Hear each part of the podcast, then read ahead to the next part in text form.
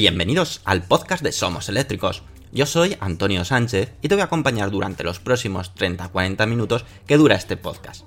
El objetivo de este podcast es difundir y dar a conocer más sobre los vehículos eléctricos, energía sostenible y tecnología aplicada a los vehículos. El contenido del podcast contará inicialmente con tres apartados diferenciados. Por una parte, hablaremos de las noticias más destacadas ocurridas sobre vehículos eléctricos. Continuaremos con un apartado de Tesla llamado Espacio Tesla, donde te hablaremos de curiosidades y experiencia de uso de un Tesla. Finalmente, acabaremos con preguntas y respuestas que nos hagáis llegar en los podcasts anteriores o a través de las redes sociales. Daremos respuesta a todas las dudas que te surjan. Y ahora sí, comenzamos el podcast número 70 de Somos Eléctricos.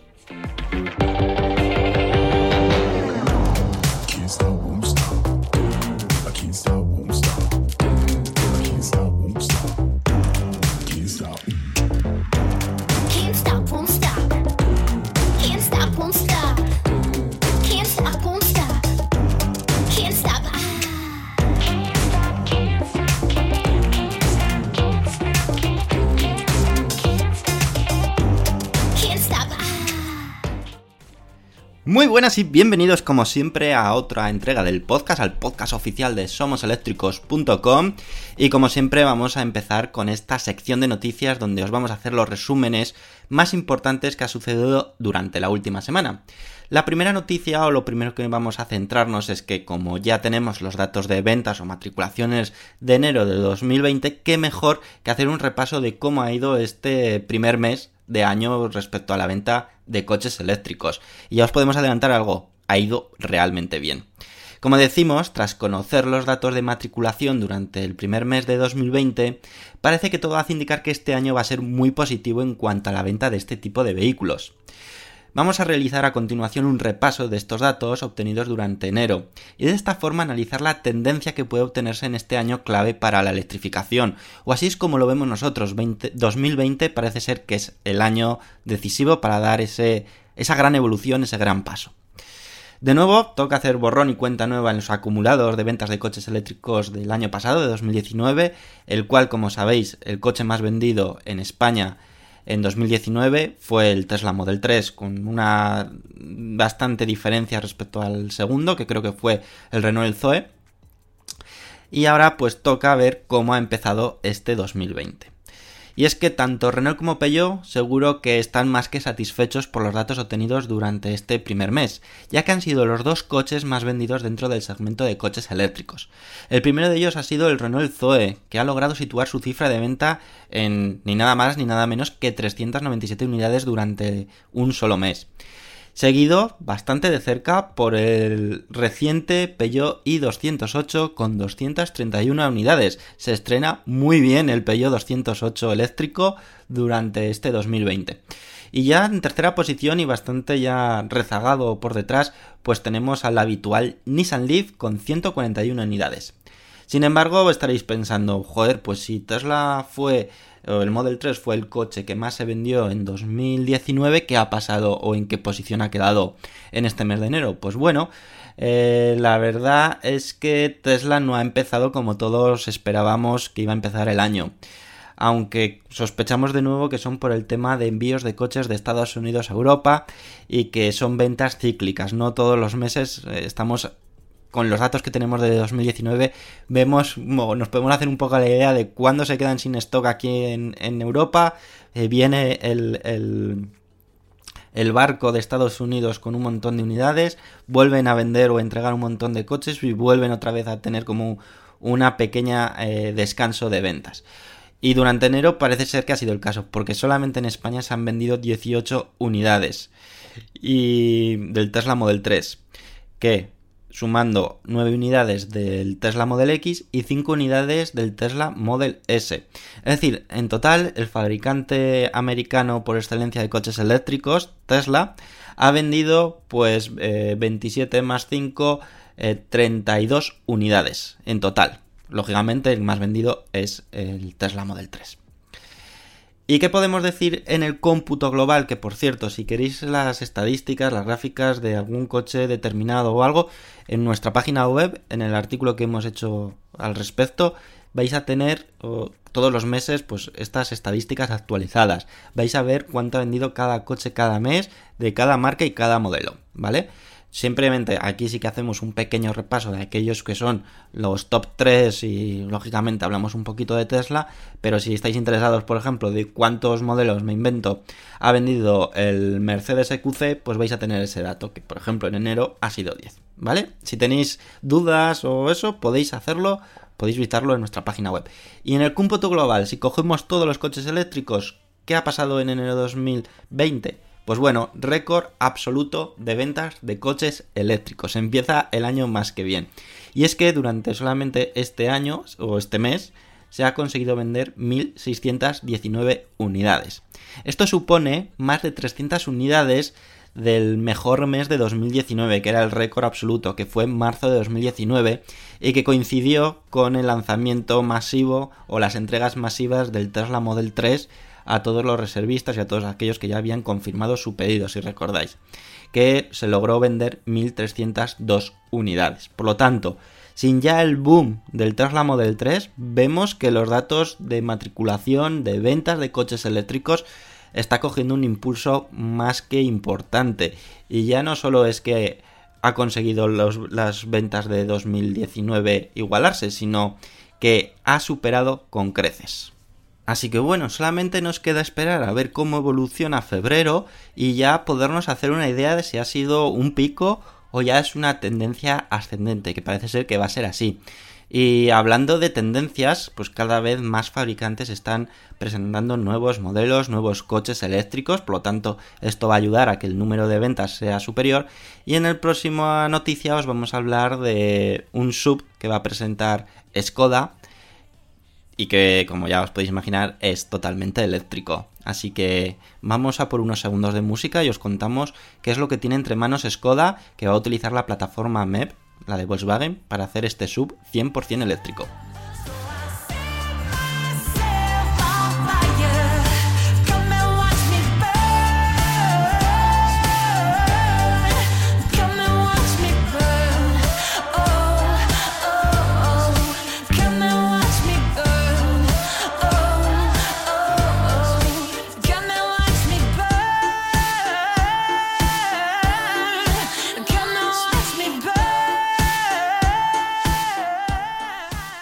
Y no lo vamos a negar, nos encanta dar estas noticias y estas informaciones de nuevos modelos, nuevos coches que están en ciernes, que se están eh, cociendo para salir al mercado.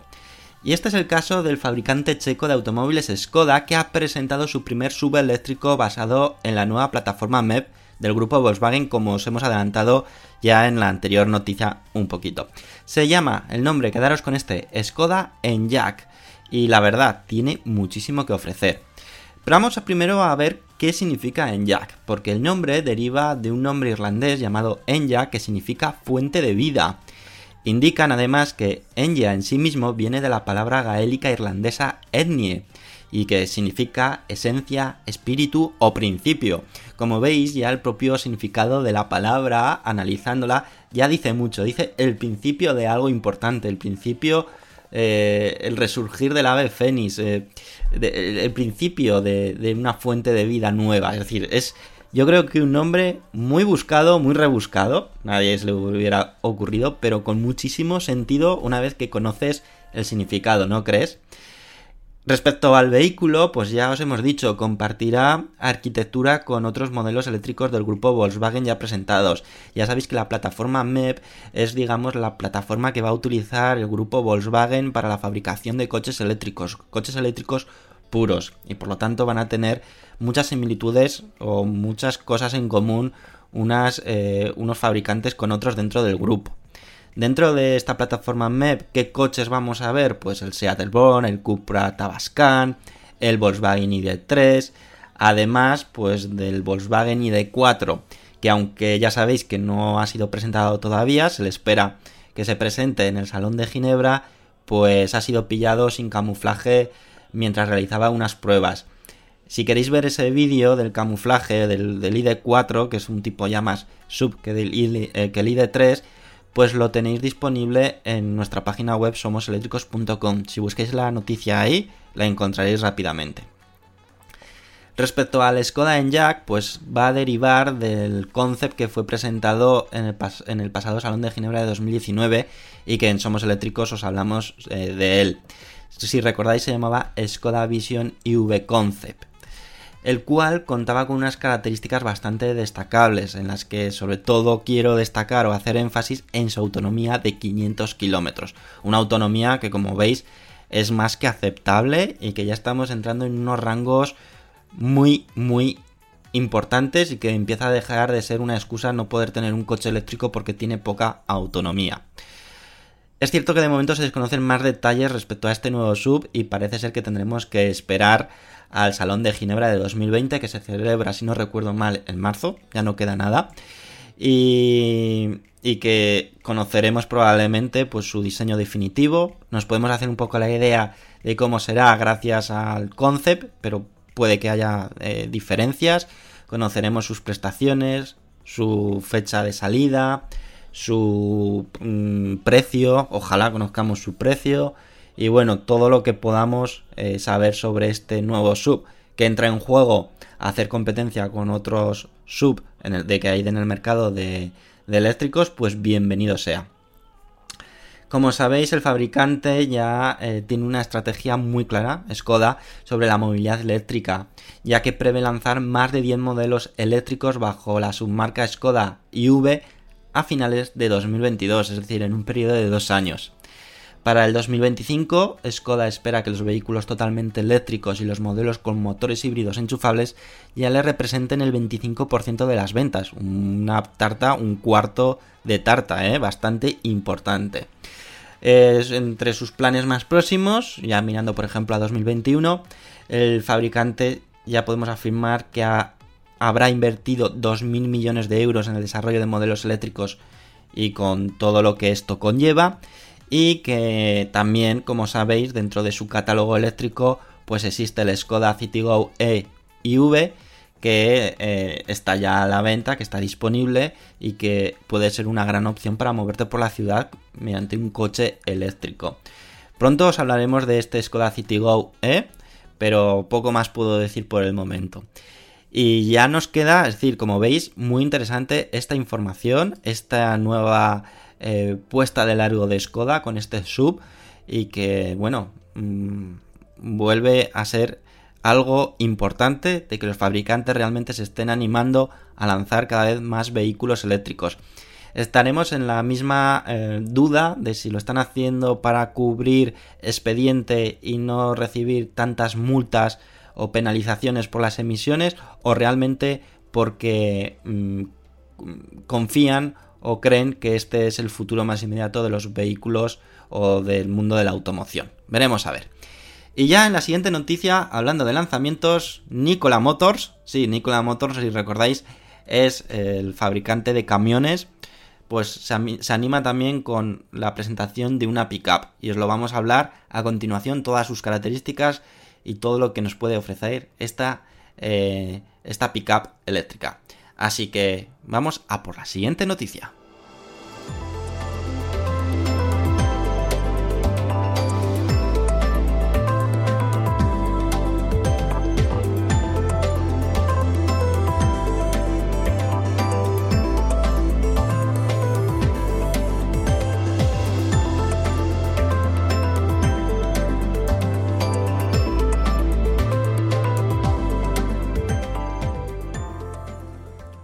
Últimamente Nicola está que no para quieto. Eh, y es que, si recordáis, si nos veis en nuestra página web de somoseléctricos.com, la semana pasada ya os hablamos de Nicola, quien junto con Ibeco, el fabricante también de camiones y FPT, fabricarán un nuevo camión llamado Camión Nicola 3. Que no sé si en algún podcast os hablamos de este, de este camión o no, ahora no lo recuerdo muy bien y que como sabéis este camión será una versión 100% eléctrica y también de pila de combustible. Tal es el interés de la marca por estas dos tecnologías que ahora ha presentado una pickup que combina ambas opciones, atentos, combina ambas opciones. Además, recordemos que recientemente Nikola anunció que habían desarrollado unas nuevas baterías que proporcionan mayor autonomía y probablemente estén montadas en esta eh, pickup llamada, por, cierto, no os he dicho el nombre, se va a llamar Nikola Badger. Se trata de una pickup que, como decimos, se llama Nikola Badger y estará disponible en versión eléctrica batería y de pila de combustible pudiendo accionar cualquiera de las dos tecnologías en cualquier momento. Esto lo veo súper novedoso, súper innovador y diferente. Y que además con esto creo que podrá aumentar más la autonomía. Habrá que ver cómo meten o combinan esas dos tipos de tecnología, pero la verdad que en un primer momento pinta muy bien, sobre todo para poder hacer muchos kilómetros que cuando se acabe la, las baterías entre las de hidrógeno o viceversa. Bueno, veremos a ver cómo funcionan la de pila de combustible y las baterías convencionales de iones de litio. Mark Russell, presidente de Nikola Corporation, ha querido comentar lo siguiente. Nikola Badger es un cambio de juego. El programa ayudará a reducir el coste de los componentes de la célula de combustible de nuestro semirremolque, acelerando el despliegue de la estación de hidrógeno, dando a los clientes la opción de pedir una versión de célula de combustible o batería eléctrica y asegurará que reduzcamos el costo para todas nuestras líneas. ¿Qué más os podemos decir de esta Nikola Badger? Pues en cuanto al punto de carga, eh, podemos decir que las estaciones de hidrógeno a día de hoy hay pocas, pero Nikola ha anunciado que su intención es de crear 700 estaciones de hidrógeno en América del Norte. De hecho, las primeras estaciones ya supuestamente están terminadas y se anunciarán en breve su ubicación, concretamente en este primer trimestre, es decir, le quedan un mes y medio para poderlas anunciar. Esta estrategia os suena de algo, ¿verdad? De montar sus propias estaciones de carga. Mm, lo que hizo Tesla para que fuese un éxito sus coches eléctricos. Pues Nikola Motors ha tomado nota y sabe que si quiere apostar por el hidrógeno tiene que montar el primero esas estaciones de carga. Y así es como lo va a hacer en América del Norte. Algo que de nuevo alabamos y que, vamos, me encanta la idea de que, eh, de que pongan todos esos medios, porque si esperan a que lo monten otras empresas o, pues si las eléctricas o las, o las empresas energéticas o cualquier otra empresa, pues lógicamente lo va a tener complicado. Entre otras características, pues su gran potencia, y es que su potencia es de 684 kilovatios, que traducido en caballos, para que os hagáis, una idea, son 918 caballos. Y su par motor es de 1328 newtons metro, que se dice pronto. Su capacidad de aceleración, como sabemos, estos tipos de coches transmiten el par de forma inmediata y su aceleración lógicamente es muy superior a las de combustión y será de 0 a 100 km hora en 2,9 segundos. Respecto a la batería, pues como os hemos dicho, va a tener dos baterías. Por una parte contará con una gran batería de iones de litio de gran tamaño de 160 kWh, que esto mm, es difícil de ver hoy en día, pero bueno, apuestan por una de 160 kWh. Y luego una célula de combustible de 120 kilovatios. Esto hace que tengamos en nuestro poder 280 bueno, no, no se puede mezclar, no he dicho nada, ¿vale? Por una parte serán las baterías de iones de litio de 160 kWh y por otra la célula de combustible de 120 kW. Esto se estima que podamos o que pueda ofrecer a la Nikola Badger una autonomía total combinando las, las dos tecnologías de casi 1000 kilómetros, concretamente 965 kilómetros. Eso sí, se verá reducida a 482 kilómetros al funcionar solo con la batería, es decir, con la de eh, batería de iones de litio, algo que mm, ya nos hace eh, sospechar que va a ser un coche pesado, porque con una batería de 160 kilovatios hora hacer una distancia de 482 kilómetros, mm, pues su, su optimización es un poco justita en ese, en ese aspecto, ¿vale? Dimensiones y pesos, pues bueno, al ser una pickup, pues ya os podéis imaginar. Pues para 5 ocupantes, 5,9 metros de largo, 1,85 metros de alto y 2,16 metros de ancho, con una anchura de la cama del maletero de 1,56 metros. Han presentado mucha atención también a uno de los puntos estrellas de cualquier pickup, que es su capacidad de remolque, la cual el fabricante ha indicado, Nikola Motors en este caso, que será de más de 8.164 kilos. Además, la Nikola Badger estará equipada con una toma de corriente de 15 kilovatios para herramientas, luces y compresores, la cual indican que el fabricante indica que es suficiente para ayudar a una obra de construcción durante unas 12 horas sin un generador. Una idea que me parece genial. Y preguntaréis, vale, vale, esto está muy bien, pero ¿cuándo se va a fabricar? ¿Cuándo va a estar disponible? Bueno, pues parece ser que la pickup hará su primera aparición en el evento Nikola World 2020 en Phoenix. Las reservas de la pickup ya han anunciado que serán muy limitadas, no se sabe el número exacto y se empezará a reservar este mismo 2020. Veremos a ver, porque si os estáis dando cuenta en el tema de coches eléctricos, vehículos eléctricos, las pickup están teniendo mucha importancia. Vamos a hacer un repaso de aquellas que ya han sido anunciadas. La Rivian R1T, lógicamente Tesla Cybertruck, de parte de Ford la Ford F150. También se anunció la Hammer, el regreso de Hammer con su versión totalmente eléctrica. Nissan también va a contar con una eh, pickup totalmente eléctrica, incluso Karma Automotive. Y ahora le sumamos Nikola con esta Nikola Badger. Como vemos, hay muchísima competencia dentro del segmento pickup. Que es cierto que aquí en Europa, en España, no tiene mucha aceptación este tipo de vehículo, pero lógicamente están mirando más al mercado americano. Veremos a ver, porque mm, va a haber una guerra crucial dentro de las pickup. ¿Quién será ganador? No lo sabemos, habrá que esperar, como siempre. Y ya con esto, como veis, una noticia también que yo no esperaba que se presentase la Nicola Badger así de sorpresa prácticamente, pero ha sido una grata sorpresa. Y haciendo un poco de hilo sobre este tipo de tecnología de la utilización de hidrógeno como fuente de combustible, os quiero hablar del nuevo juguete, bueno, juguete, del nuevo transporte que Bill Gates, ya sabéis, el fundador, creador de Microsoft, pues se ha comprado, se ha comprado un yate, pero que un yate muy especial y os lo quiero detallar en la siguiente noticia. Así que vamos a por ella sin perder un minuto más.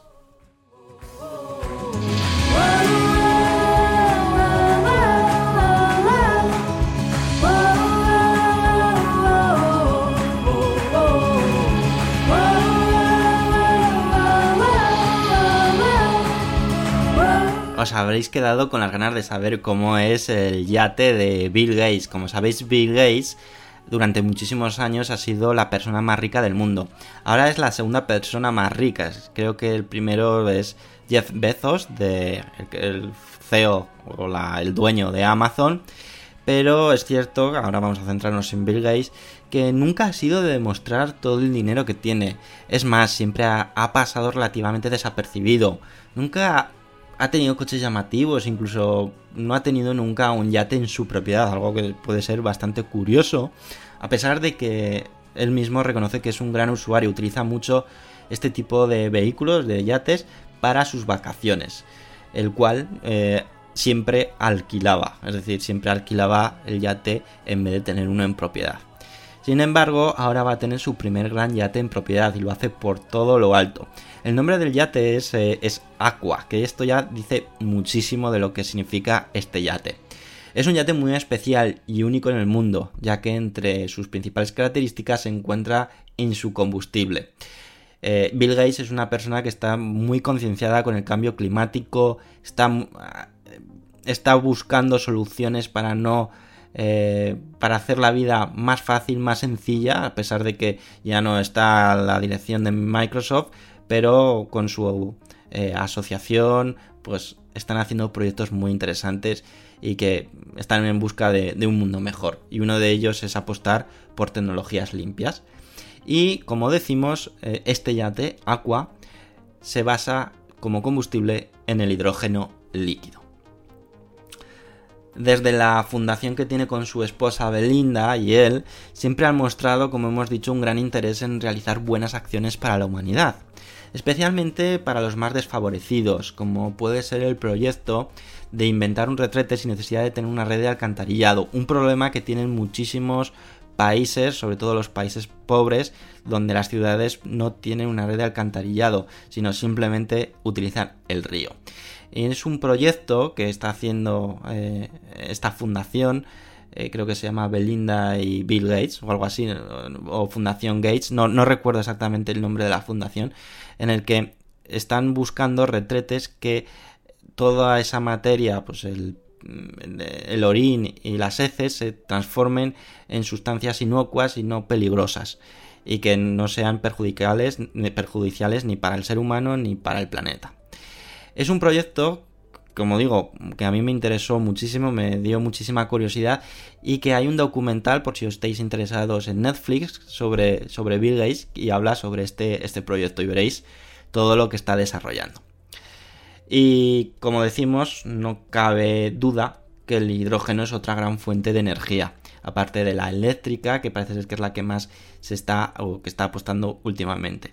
Y hay otras empresas como Honda e Isuzu que están utilizando o están investigando este tipo de energía para aplicarlo al transporte pesado. Cuando hablamos de transporte pesado, barcos, aviones, camiones, bueno, todo tipo de, eh, vehículos que no sean coches pues, para uso particular. Respecto a Aqua, el yate que, Bill Gates ha adquirido por nada más ni nada menos que 645 millones de dólares, podemos decir que tiene 370 pies de largo, y está compuesto por cinco cubiertas completas en las que se puede habitar o pueden habitar 14 invitados, 14 personas y 31 miembros de la tripulación. Además, ya te cuenta pues con todo el tipo de estancias que os podáis imaginar. Gimnasio, estudio de yoga, salón de belleza, sala de masajes, una espectacular piscina, salones para ver el cine o películas, una piscina en el exterior en cascada situada en la cubierta trasera espectacular y todo muy orientado al tema del agua. ¿Vale? Eh, hay un vídeo que podéis verlo, o mejor dicho, podéis ver nuestro programa de Eléctricos TV, de, el último que se ha publicado este domingo, y ahí os hablamos también de, de Aqua, y podréis ver, eh, como decimos, imágenes o eh, sí, digitales, imágenes, pero un vídeo digital de cómo es el yate y os podéis, eh, os vais a quedar flipados. Os lo recomiendo muchísimo y si no también, como siempre, nuestra página web somoseléctricos.com, si entráis, lo, lo podéis ver. ¿Qué os puedo decir más? Pues que aunque por fuera es espectacular, el gran valor de este yate llamado Aqua está en el interior concretamente en la bodega, donde hay dos tanques sellados al vacío de 28 toneladas que se enfrían a menos 253 grados y que contienen el combustible del yate que como decimos es hidrógeno líquido. Esta capacidad le va a permitir recorrer más de 7.000 kilómetros sin tener que parar o atracar en ningún puerto para repostar. Esto lógicamente va a poder suponer un nuevo hito que puede ser una auténtica revolución en el transporte marítimo y no sé si aéreo, pero sobre todo marítimo. Tendremos que esperar para verlo eh, ya surcando los mares de todo el mundo hasta 2024, que será en el momento donde ya estará fabricado esta auténtica maravilla. Como decimos, te recomiendo que puedas ver el vídeo e incluso fotos que hemos publicado en nuestra página web somoseléctricos.com porque te va a fascinar. Y ya con esto pasamos, vamos a dar paso al espacio Tesla porque hoy me estoy enrollando muchísimo, pero es que todas las noticias que hemos dado es tan interesante que no me quiero dejar ningún detalle. Así que vamos a hacer a lo mejor el espacio Tesla más cortito de lo normal, pero aún así de lo más interesante. Así que venga, vamos al espacio Tesla.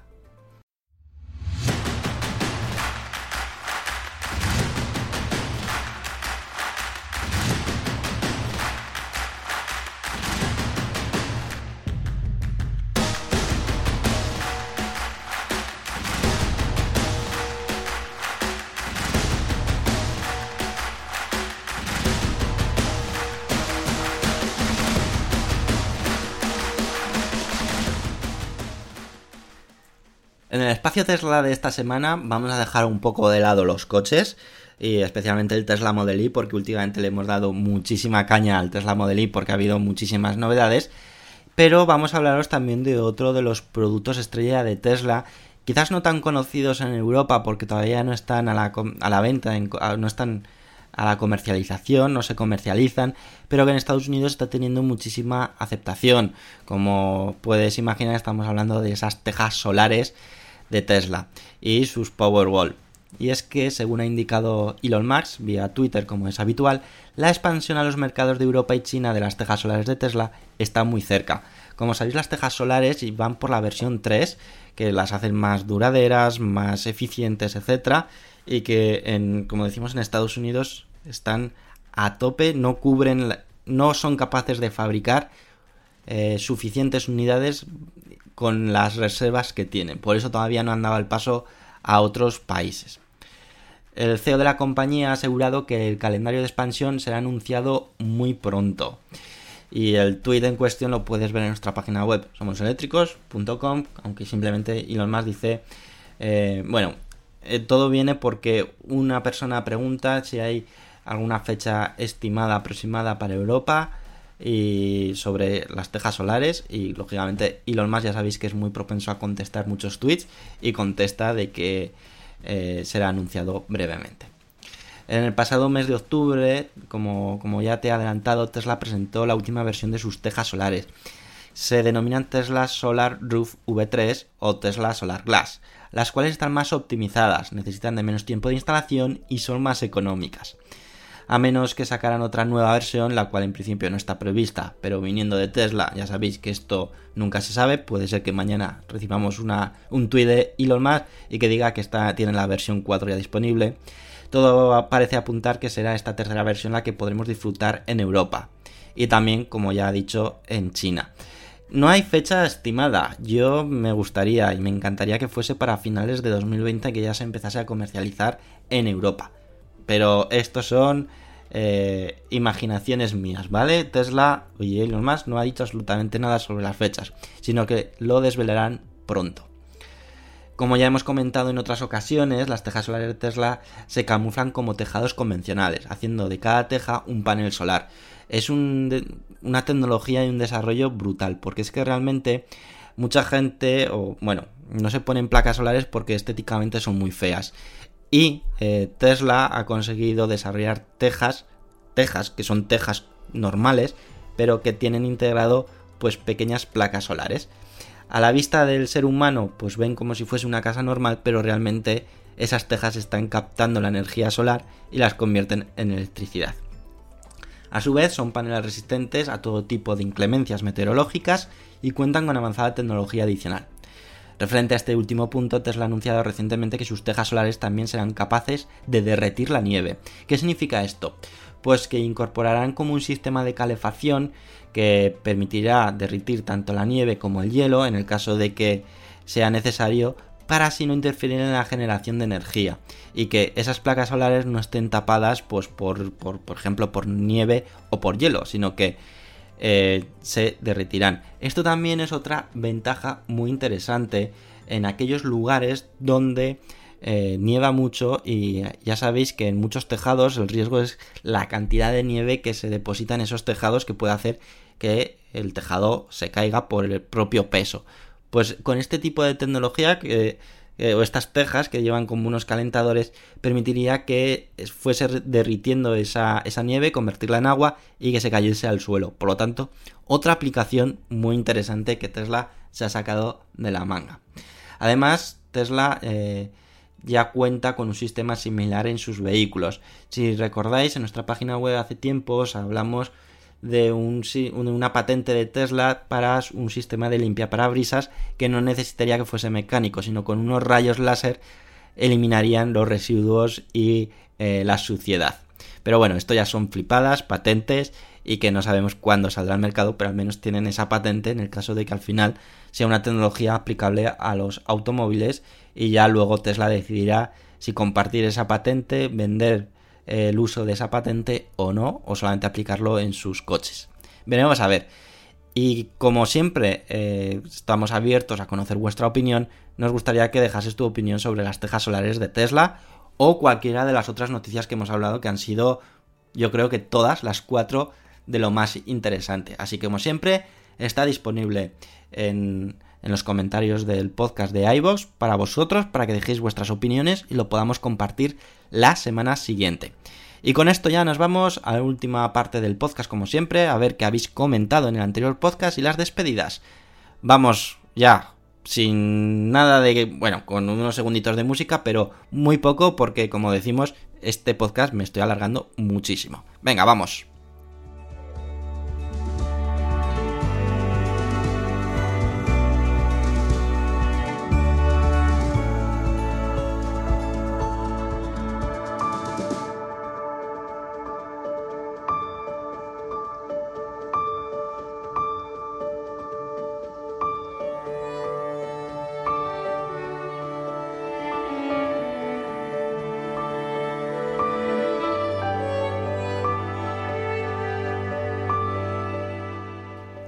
Y ya sin perder ningún segundo más, vamos a ver los comentarios porque además habéis dejado un montón de comentarios, algo que me alegra muchísimo, os habéis animado y eso, no vamos a perder más tiempo. El primero de ellos ha sido Jack55 que nos dice gran país, Noruega y un ejemplo a seguir. Esto hace referencia porque en el anterior podcast os hablamos de que Noruega había vetado los anuncios de Toyota. Y sí, la verdad es que Noruega es un país a seguir eh, sobre todo en el tema de movilidad eléctrica, muchas otras cosas, pero movilidad eléctrica están apostando muy muy fuerte. El siguiente comentario ha sido del Pagano que nos dice, si bien es verdad que en zonas como Europa o Estados Unidos los eléctricos puros tienen sentido, en otros países más grandes y sin infraestructura eléctrica como Argentina, creo que los híbridos van a ser la solución durante muchos años más.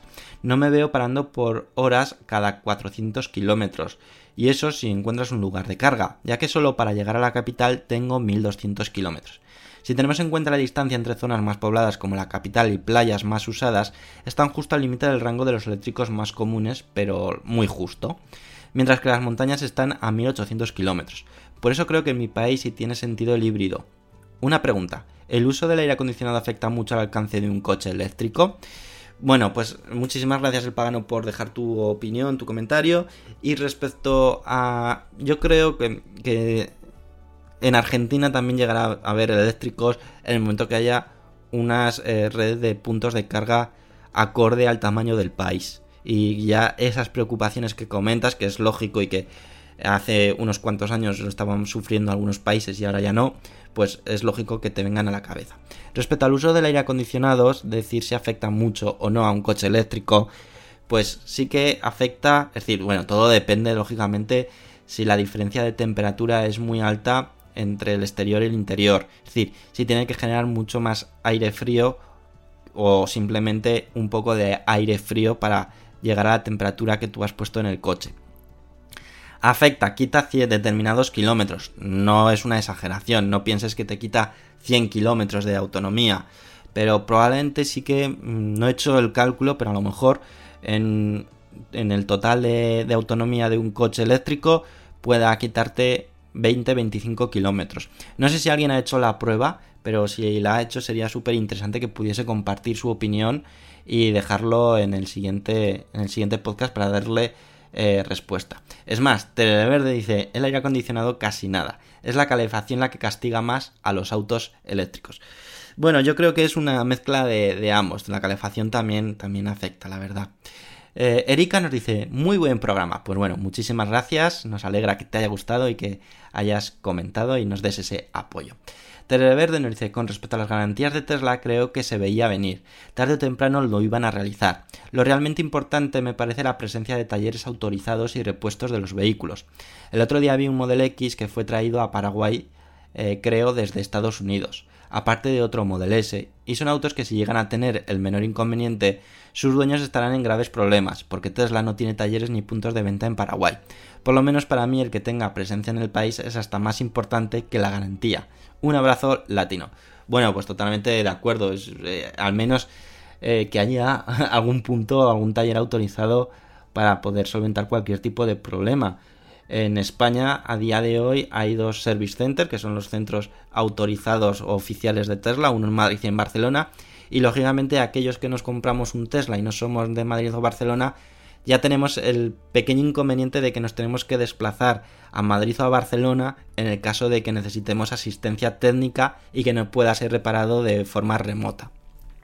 También es cierto que Tesla en España ya ha lanzado los, eh, los Rangers, que son eh, como furgonetas taller que se desplazan a solventar determinadas incidencias a la casa del, dueño. Siempre y cuando esa, esa mm, incidencia o esa avería se pueda solventar de esa forma. Si no, tienes que llevarlo al service center, que como decimos en España solamente hay dos. Y que sería muy interesante que hubiese más, eso está claro, y que irá creciendo poco a poco. Manuel Pecellín Cantillo nos dice, la verdad es que es raro el cambio de garantía de Tesla, pero también hay que pensar que los vehículos están ya muy testados y son cada vez más fiables. Es cierto que puede pasar cualquier cosa y podrían achacarlo a actualizaciones para lavarse las manos. Veremos las consecuencias que tiene en los fans de Tesla. Pues sí, veremos a ver porque eh, lógicamente eh, hay gente muy fan de Tesla que alaba muchísimo todo lo que ha hecho Tesla, no es para menos, ha hecho muchísimo, pero con estas acciones pues va desgastando ese, ese fan o ese tipo de, admiración hacia la marca, porque son gestos feos, sobre todo en gente que ahí está confiando en su marca. Pero bueno, veremos a ver.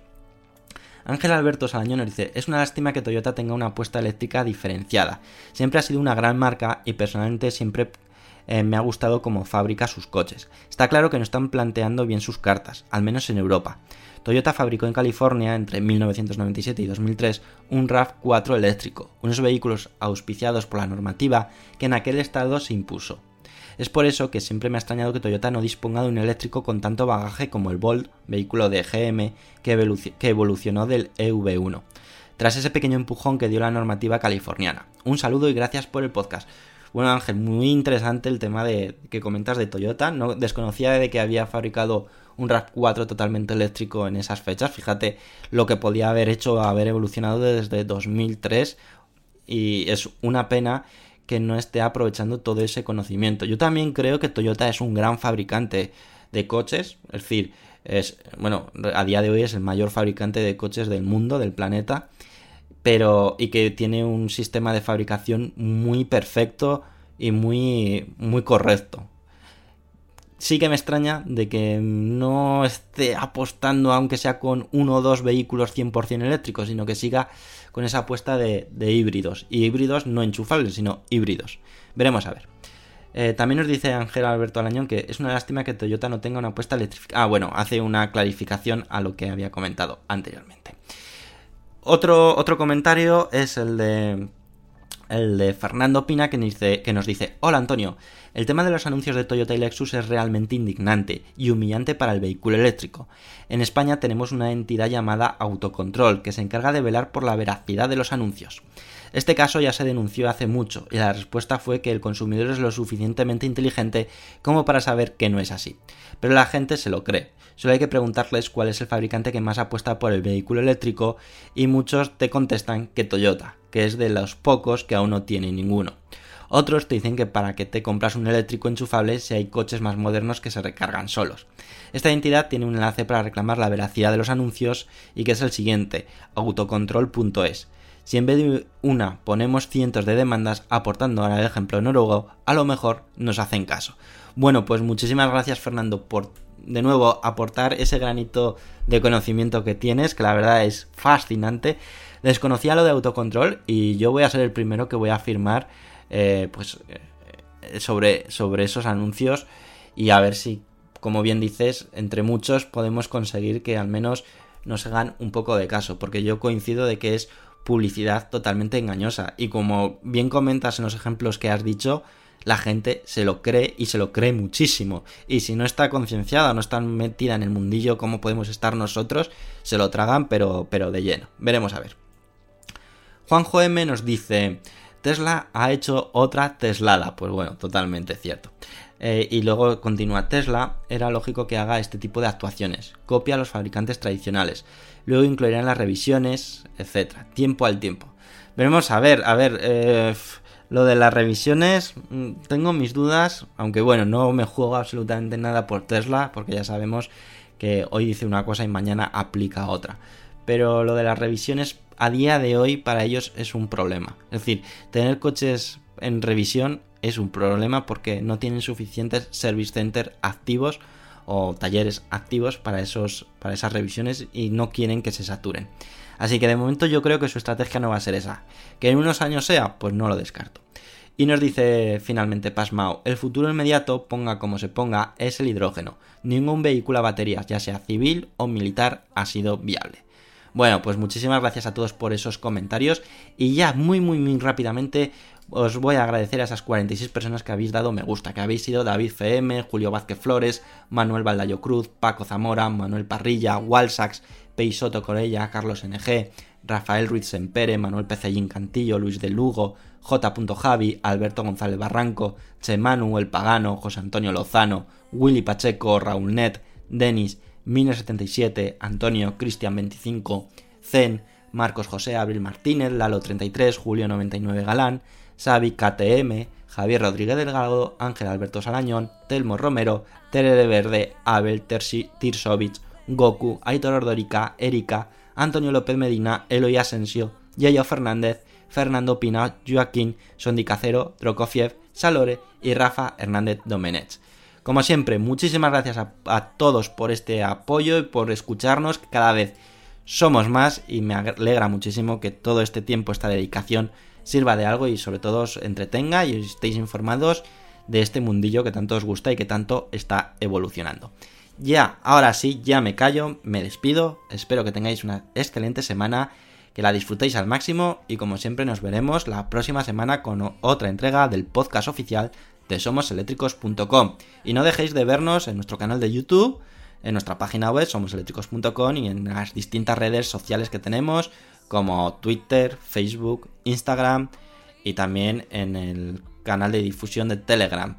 Así que por mi parte, nada más. Nos vemos la próxima semana. Hasta luego.